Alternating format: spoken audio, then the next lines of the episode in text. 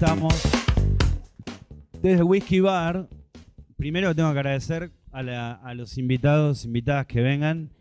Y segundo, que hayas cruzado el polo, el polo norte, no sé, el polo sur.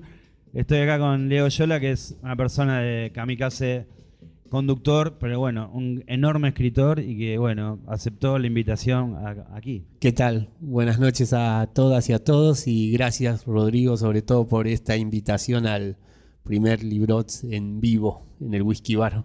Bueno, te voy a decir algo que nunca te dije, que se lo decía a Micaela y se lo digo a cada persona que cruzo, que tenés algo, algo como muy especial, una, una energía muy hermosa, eh, eh, que nada, que no, no es habitual, así que eh, no sé cómo, bueno, cómo te llevarás con el, con el Pai Noé de, de tus ficciones, pero tenés una energía eh, especial, ¿te lo dijeron alguna vez? No, no, qué Bueno, sé yo, yo siempre iba, una primera vez. no, Una sí, primera vez. iba a bailar el Zen. Este, mi santo es Patrick Swayze, entonces... Ok. es-. Eh, en tus ficciones eh, leo también Jesse James. Como un lugar, bueno, un territorio que marca siempre, ¿no? Sí, sí, sí, porque era lo que había en el barrio. Ir a ver al Bron y ir al Jesse el sábado era eso. Entonces, eh, pero también uno habló mucho de eso, pero la verdad que más era bailar donde se, se armara. ¿Dónde se armaba? Y eso es lo que a mí me gusta y a la hora de escribir me, me da un pulso similar a cuando iba a bailar. Mirá vos, mirá vos. Así que lo comparás. ¿Por qué? Por la adrenalina, por. Por el tema de cómo se tiene que encarar el baile, este, no solamente la seducción, sino el cabeceo, la historia. La ISECA también nos hablaba a nosotros, bueno, yo me formé en taller formaste literario de él, que mm, teníamos que visualizar como si fuera un bar Sí. para contar una historia, y más en primera persona. Y en qué parte del bar vos lo estés contando es cómo se va a dar y a quiénes lo estás contando. Es muy diferente si es una mesa Claro. con muchos amigos y están celebrando. Claro. El tema es cuando lo estás contando en la barra y el tema eh, más duro y a la hora por ahí de hablar de los grandes tópicos de la literatura y de la vida, la muerte de un ser querido, cuando estás hablando con el que atiende la barra. Cuando quedaron todas las cosas en las mesas con las sillas pata para arriba y vos no te querés ir, vos necesitas seguir tomando, seguir teniendo una oreja, te- ir teniendo al psicólogo por excelencia. Bueno, ahí va. Mirá, mirá cómo el psicólogo se abraza en la barra porque él es el psicólogo acá mío y de mucha gente también, ¿no? De acá el whisky. Obvio, hay que ser generoso en la propina después. No, bueno, gracias Gaby por recibirnos. Sabes que, bueno, leí, eh, leí primero Kryptonita y después leí Chamamé. A mí lo- eh, también leí entrevistas tuyas y una cosa que me sensibilizó mucho es que a comienzos de, a comienzos del siglo escribías, eh, cuando ibas al taller de la ISECA o incluso antes, sospecho, en locutorios, Sí. que es un, un lugar, a mí me parece hermosísimo para escribir. Sí, sí, era lo que había a mano en ese momento. sí. Siempre me parecieron muy eh, inspiradores. Eh, Era un poco caro a veces, pero viste cuando no había internet en las casas. Claro. Pero lo que me gusta es esa parábola tuya de que es muy hermosa. De, de, bueno, de persona que estaba escribiendo, renunciando a laburos y que de golpe, unos años después, confiando puramente en su fe, en su escritura, en los consejos de tu maestro formador, en este caso la ISECA, nada, saltás a, a tener una, una narrativa muy personal, muy tuya, a recibir premios, a que sean filmados tus libros. Bueno, ¿cómo convivís o cómo conviviste con ese salto? Que, cuando el sueño se cumple, viste que a veces el, el Sí. sueño se cumple y los, y los rockeros rompen hoteles y todo porque ya no tiene más gracia. Sí, no, sí, es muy fácil pomelearla, me Ah, parece, con no. eso, ¿viste? Entonces, eh, de cuidarse. No, siempre digo lo mismo, que toda la, la suerte que me fue esquiva en otros aspectos de la vida, en lo literario, la tuve toda junta y que no me dio tiempo a pensar lo que estaba pasando. Claro. Y estuvo bueno que fuera así y que no me comiera una banana Claro. y que no me paralizara. Cuando pasó lo de la película Kryptonita y todo lo que sucedió ahí, ahí sí me paralicé un poco, pero en el comienzo yo decía, bueno, está a 10 puntos, todo. La primera vez que me llevaron a mí a, a España ni me di cuenta que allá era otro, otro clima. Llegué y me cagué de frío, era la, qué boludo, Claro, ¿viste? claro. Qué- no, no me di cuenta de que pasaba eso. Eh, y estaba re bueno, de repente me, me llevaban por algo que yo no lo había pensado así. Y ese es el consejo a todos cuando nos ponemos a escribir.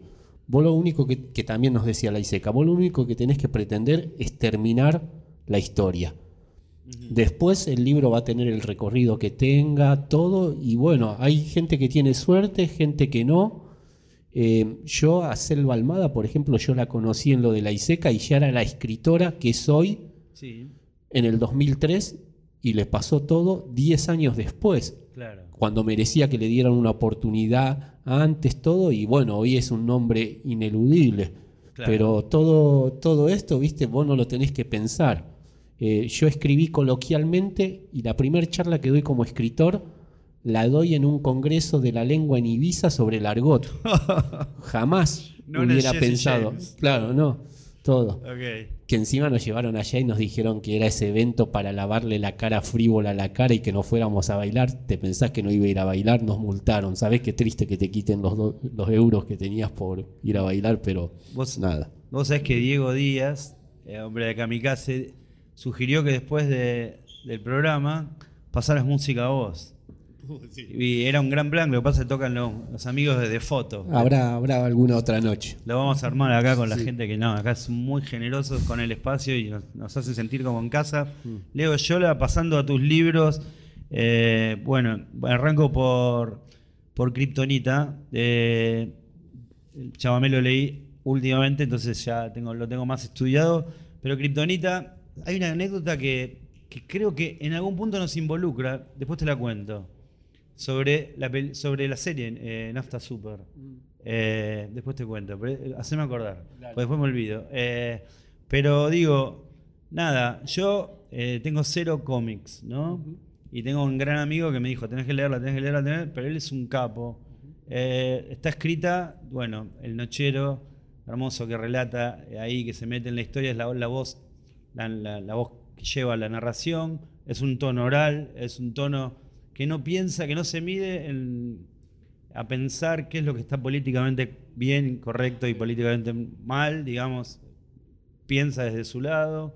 Las voces que aparecen también en, la novela son iguales. Pero digo, eh, me pareció como que yo iba leyendo y yo estaba igual sin tener la cultura de- del cómic. Eso vos, ¿cómo lo trabajaste? Y principalmente porque para escribir Kryptonita yo me volví lector de historietas. Había leído lo básico, El Eternauta, El Eternauta, claro. y alguna cosa, pero me di cuenta que tenía que ser así como respetuoso y amoroso con la matanza, tenía Claro. que ser respetuoso con el tema de quien este, curte esto, curte la historieta. Yo digo, le digo ñoño cariñosamente, no haciendo bullying. De hecho, yo también me considero, este, me volví ñoño por obligación. Así como la edad y la salud te vuelve vegano por obligación, escribiendo Kryptonita, este, me volví ñoño y estoy re contento de eso. Claro. Pero tenía que leer muchos autores porque todos los- nosotros tenemos una aproximación al mundo de los superhéroes que pensamos que son tipos de que están vestidos con calzas, capas, Sí. superpoderes y que arreglan todas las trompadas.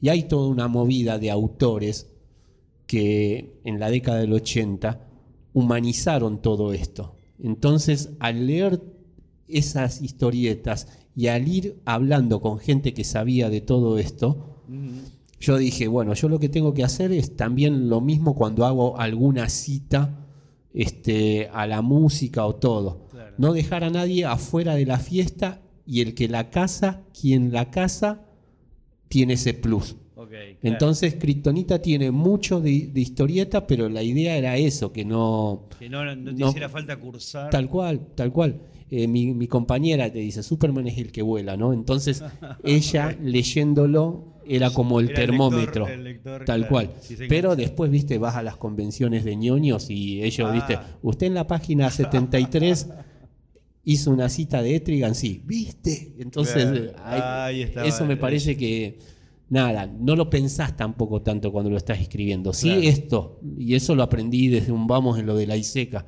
a ser muy respetuoso y cuando te metes en un terreno que vas de visitante, estudiarlo. Ok, bueno, los consejos de los muchos que podés dar, leo yo acá en Librox. Eh, bueno, también pensaba eso, vos hablabas de los ñoños a un género menor, ¿no? como la historieta o el cómic. Eh, tu literatura es una batidora, y creo que es un gesto político, de lo que la literatura descarta, me parece, ¿no? Eh, mm. De sobre todo, es una batidora de géneros considerados menores en su, en su disciplina, pongámosle el cine, ¿no? Mm. Eh, vas al cine de Hollywood sin ningún complejo. Eh, el western lo, lo, haces, pero lo haces en, el oeste, y lo haces en Isidro Casanova. digamos, tu, tu, movida es agarrar géneros, bueno, y agarrar las canciones de rock nacional, que también pueden sonar ñoñas en algún punto, porque son los grandes hits, y empiezan a jugar con el texto que está escrito en chamamé, por ejemplo. Digamos, eso también me parece que es un laburo político, ¿no? ¿Qué haces?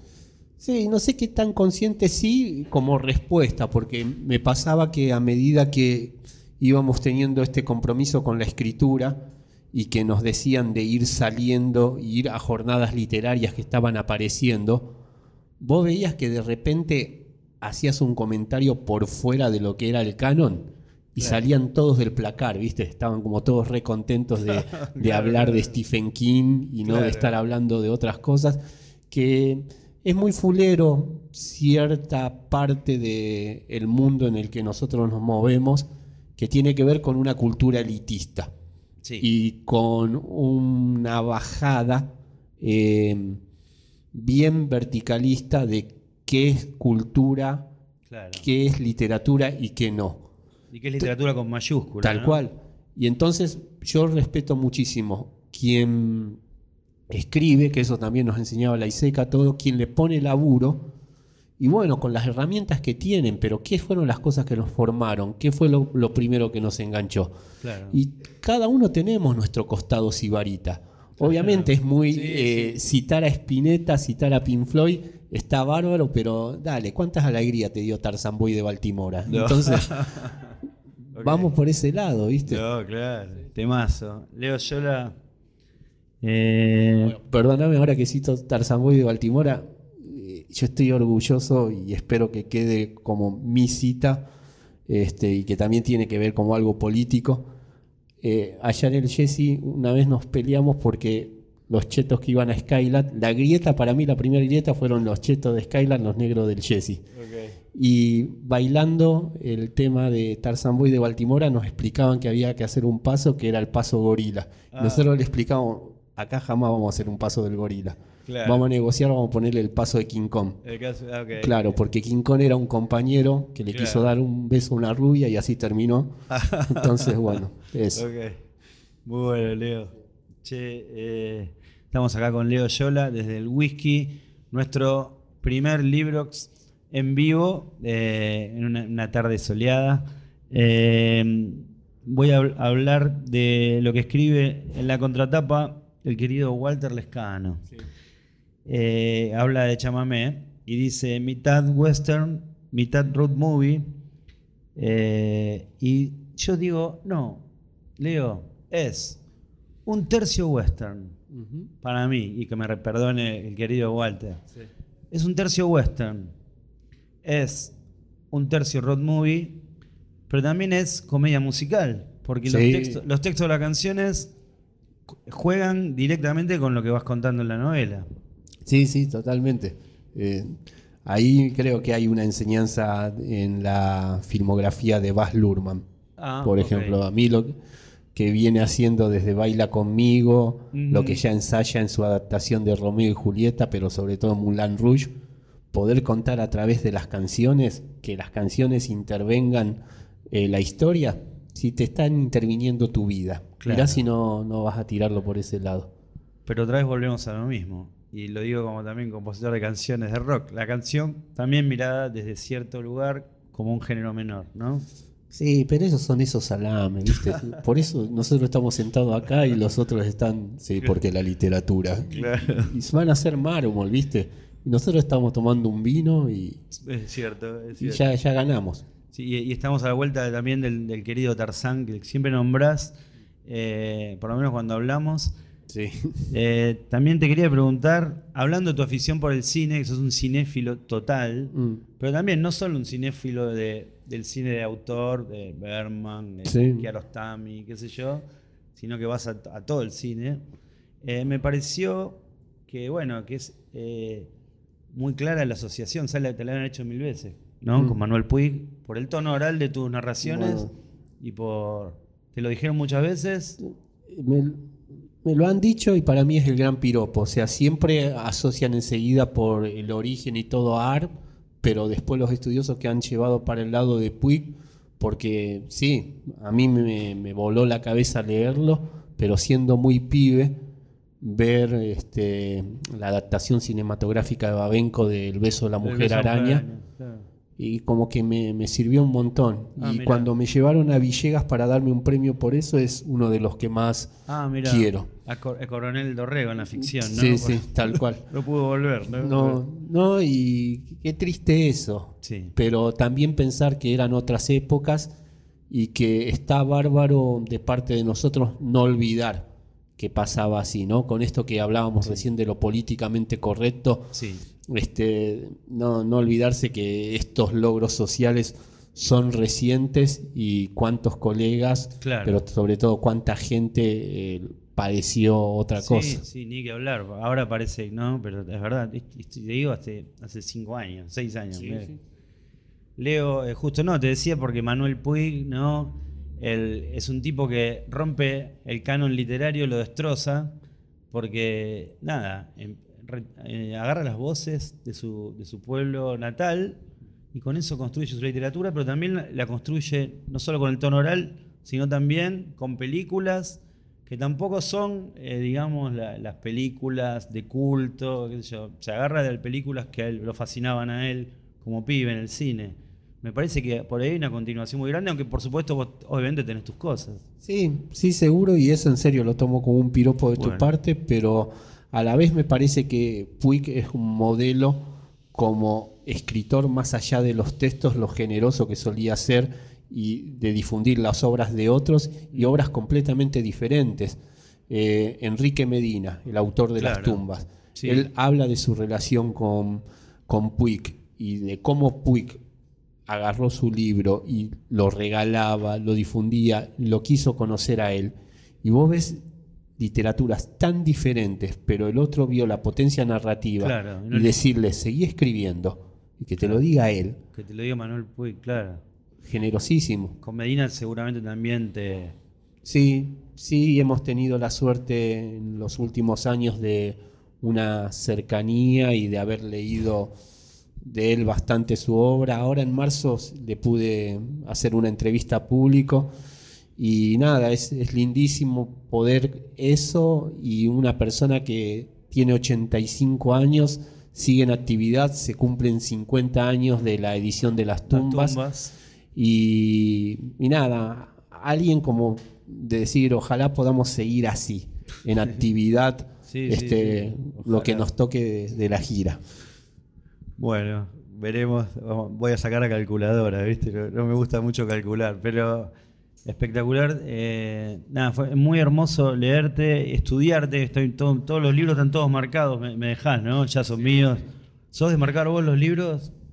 No, sabes que yo los míos no, porque siempre me dio un poco de bronca cuando me prestaban y veía ciertas Ah. anotaciones que los tomo como spoiler o que me, me condicionan, ¿viste? Claro. Entonces, sí tengo libretitas donde voy anotando libro Ah. tras libro que voy leyendo, todo.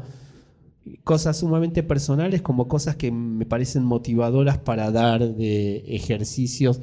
Si bien yo estoy trabajando en talleres literarios con poca gente y ya estamos laburando cosas muy direccionadas, Sí. eh, siempre pienso después como puntapié inicial para otras cosas, todo. Claro. Y bueno, lo- los dejo ahí anotados, pero no, no marco lo- los libros. No, eso está bueno porque, viste, eh, cada, cada maestrito con su librito. La otra vez hablaba con Eugenia Almeida, o por ejemplo hablé con Silvia Parraguirre y me decía, no, con un lápiz a un costado, siempre.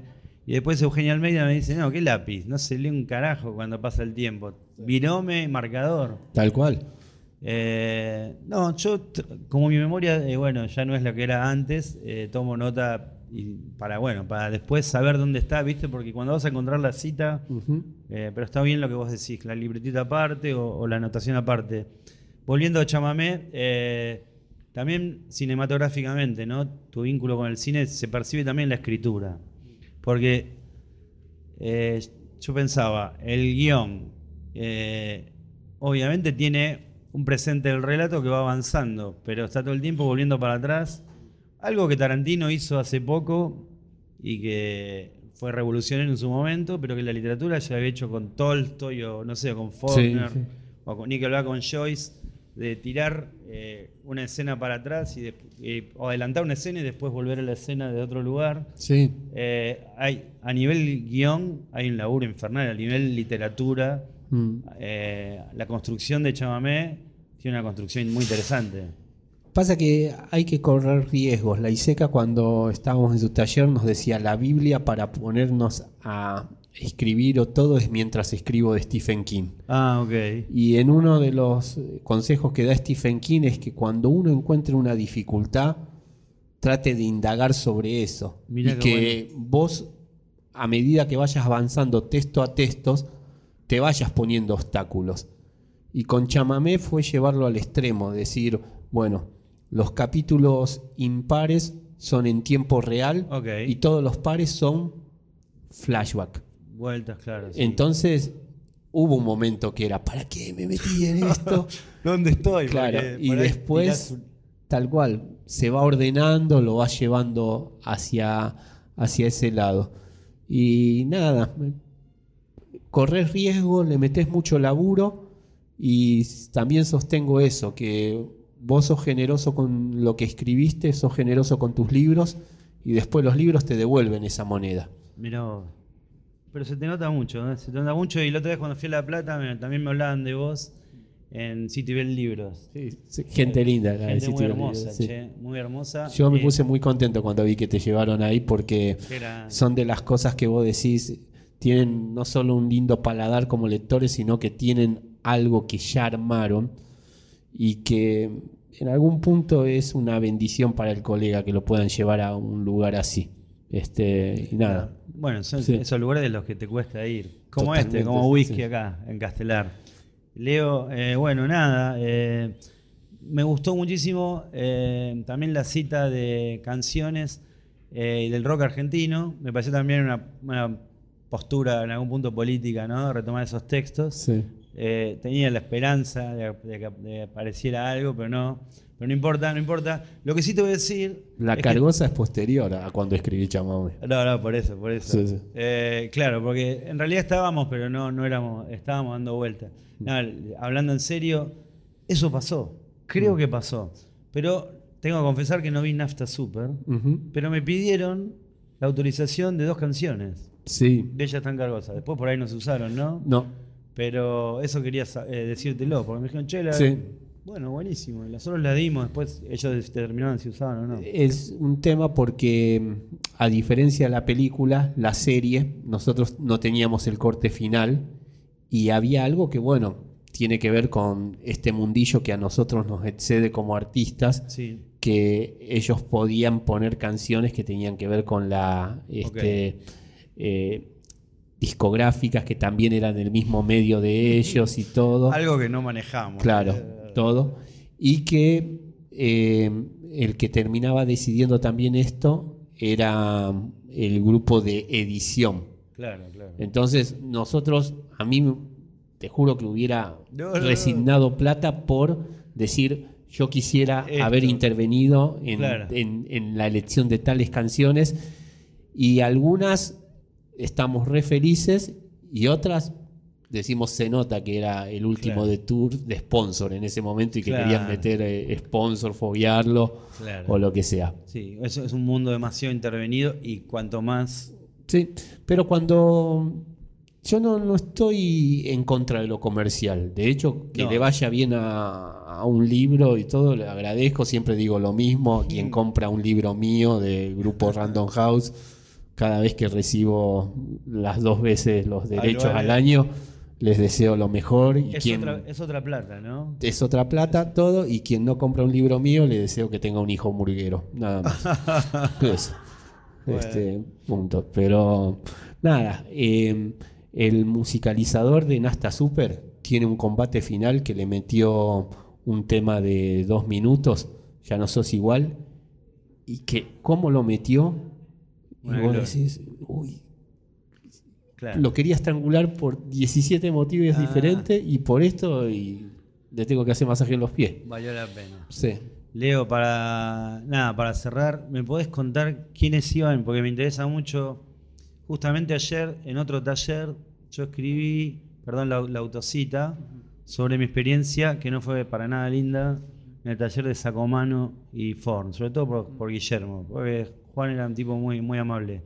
Pero siempre los talleres Claro. son un espacio del que no sé si se ha, se ha narrado mucho, porque son hermosísimos, son muy interesantes por todas las cosas que pasan ahí, porque vamos nosotros por ahí como pibes, bueno, ahora vos estás del otro lado, yo también, eh, donde tenemos la gente que viene a, a- a estudiar, a aprender, o bueno, a, a conocer cosas del oficio, este oficio que está ahí, que, del que uno pueda enseñar, pero depende mucho más también del otro. Mm. Bueno, saber primero eh, de la ISECA, de ese grupo, y después tu experiencia como tallerista y te liberamos. No, sí, todo bien.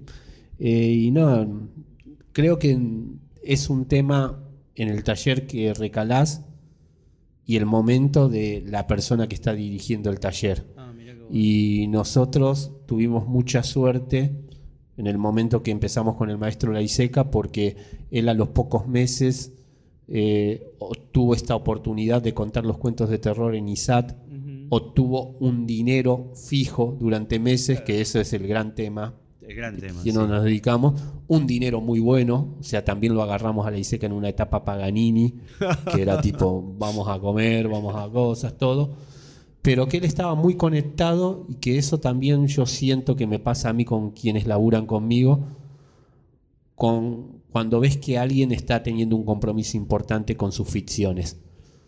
Entonces eso fue bellísimo y era un... La ISECA tenía muchos grupos que lo siguió manteniendo por más que empezó a ganar este dinero Sí.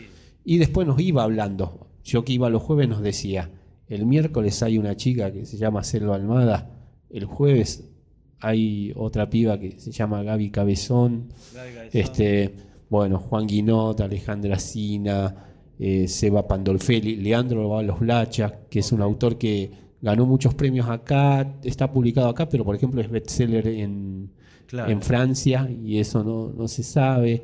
Este, bueno, eso me parece que es lo, lo más lindo que nos pasó con respecto a nosotros en el taller.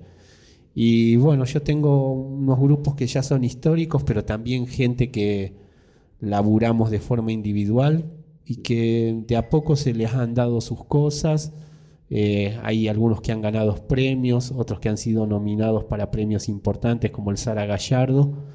Y es un orgullo grande este, porque pudimos acompañar en ese proceso, pero lo que vos sabés es que es como la, la máxima de Bonavena, ¿viste? Eh, todo muy lindo, todo, pero te sacan el banquito y quedás vos solo ahí arriba. Y nosotros somos los que sacamos también el banquito. O sea, te, te digo, andá y matalo, bajale todos los dientes por atrevido o lo que sea, Vos pero bajás y se te queda el otro. quedaste vos solo. Mirá qué hermoso. No, debe ser divino estar en tus talleres. eh, sí, ¿no? Está bueno. Acá están tus alumnas. Eh, nada, saber también, eh, decinos dónde, si la gente se puede anotar eh, o están hasta, No. al palo. No, no, trabajo de una manera que, bueno, en este momento no está abierto, pero sí próximamente Ah, aquí en el... cerrás y, Sí. y escúchame. Pero eh, doy otro tipo de clases yo. Acá en el Whisky Bar puedo enseñar coreografías. Bueno, bueno, y, Sí. te, y te hago otra, otra consulta, eh, nada, alguien que deja de escribir, pero sigue yendo al taller, ¿es admitida? ¿Cómo haces para trabajar con, con, la, con la motivación? Cuando ves que este, tuvo un compromiso, pero lo, lo principal que yo veo en los talleres es que tengan compromiso, no solo con su escritura, sino con el resto de los compañeros Claro. y las compañeras. Entonces, desde ese lado ya están.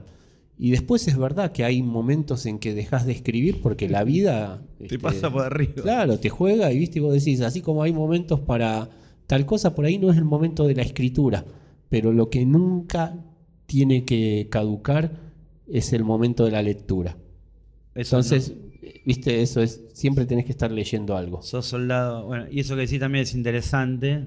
El momento en que vos te das cuenta que lo importante no es tu textito, sino también ¿Sí? mientras leemos a todos y a todas, ahí en esas correcciones también estamos aprendiendo Tal todo, cual, todo y eso tiempo. yo lo viví con la ISECA. O sea, en el momento que un texto picó en punta y que vos ves que esa persona está en llamas, y vamos a alentar todos a eso, ¿viste? Claro. Vamos a alentar que termine, porque también hay que terminar. Estás dejando tantas cosas de lado Sí. para hacerlo, y bueno, es un poquito lo que queremos emular. Leo, muy agradecido de que te hayas venido acá, bueno, a formar parte de, de- de este especial. Están acá tus libros para sortear en las Sí. redes de Kamikaze, para regalar. Siete y el tigre harapiento. Sí, la primera novela La primera que escribimos novela. con, con la ISECA. Y bueno, nada, agradecerte a vos. Primero también agradecer, vos lo nombrabas a Diego Díaz, que es un loco lindo y que pensó que podíamos hacer un programa de radio. A Sebastián y a toda la gente, bueno, Juanma de Kamikaze. Y sobre todo a vos que también sos muy humilde porque eh, además de tu labor como músico, sos un gran escritor, hiciste uno de los libros del 2022. Upa, Va más bueno. allá de eso. Cerrá todo. De- no, no, pero es así.